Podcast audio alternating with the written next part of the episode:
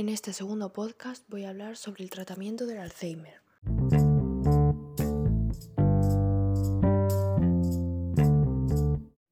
Como dije en mi anterior podcast que hablaba sobre las causas del Alzheimer, esta enfermedad consiste en la pérdida de memoria y de las funciones básicas debido a una degradación de las células cerebrales.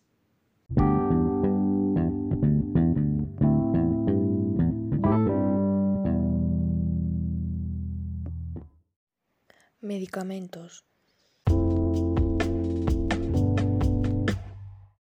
Esta enfermedad puede tener diferentes tratamientos, pero ninguno de ellos cura la enfermedad, sino que ralentiza sus efectos.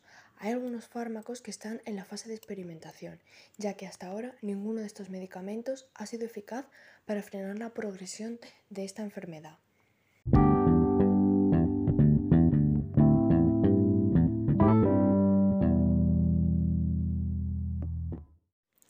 Algunas formas de tratar el Alzheimer.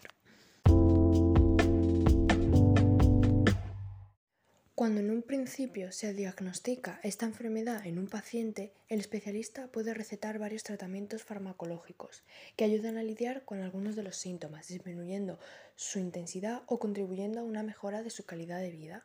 No obstante, su efectividad va disminuyendo conforme la enfermedad va avanzando.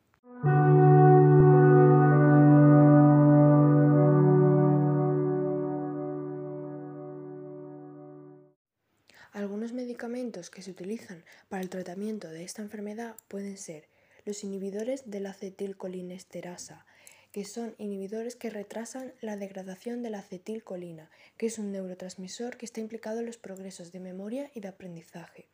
Su acción permite potenciar algunas funciones cognitivas y tomar un cierto control sobre algunos sistemas. También mejora la autonomía del paciente y hay tres medicamentos distintos que el especialista puede recetar al paciente, dependiendo de la gravedad de su enfermedad.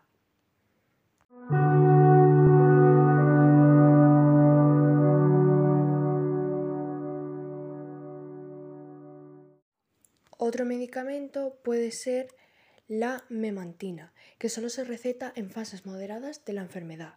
Este tratamiento muestra eficacia en las funciones cognitivas, en el funcionamiento global y en el desarrollo de las actividades cotidianas. En ciertos momentos del progreso de la enfermedad, el neurólogo puede recetar unos fármacos que sirven para el control de algunas alteraciones que se pueden producir como la depresión, la ansiedad, alucinaciones, etc.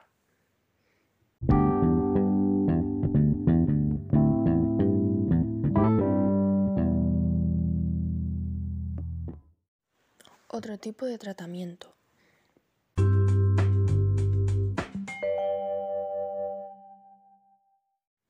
Hay otros tratamientos existentes para esta enfermedad, pero no son farmacológicos, como por ejemplo los programas de estimulación cognitiva, que ayudan a potenciar las funciones cognitivas, unas estrategias de atención que están centradas en la persona, que favorecen un cuidado individualizado para cada paciente, y programas de apoyo, asesoramiento e información que contribuyen en el bienestar del paciente y de su entorno.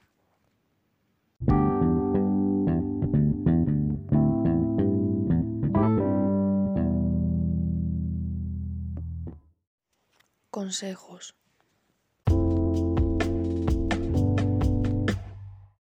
Como hemos dicho anteriormente, esta enfermedad no tiene cura a día de hoy, pero se puede prevenir haciendo ciertas cosas como por ejemplo ejercicio físico, una dieta sana y equilibrada, mantener la mente activa y relacionarse socialmente. Estos son algunos de los consejos.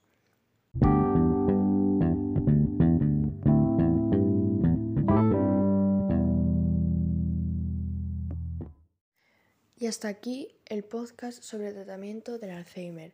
Espero que os haya ayudado a comprender un poco eh, el tratamiento que se utiliza en ciertos pacientes, ya que como esta enfermedad no tiene cura, cómo podemos disminuir sus consecuencias en cada paciente.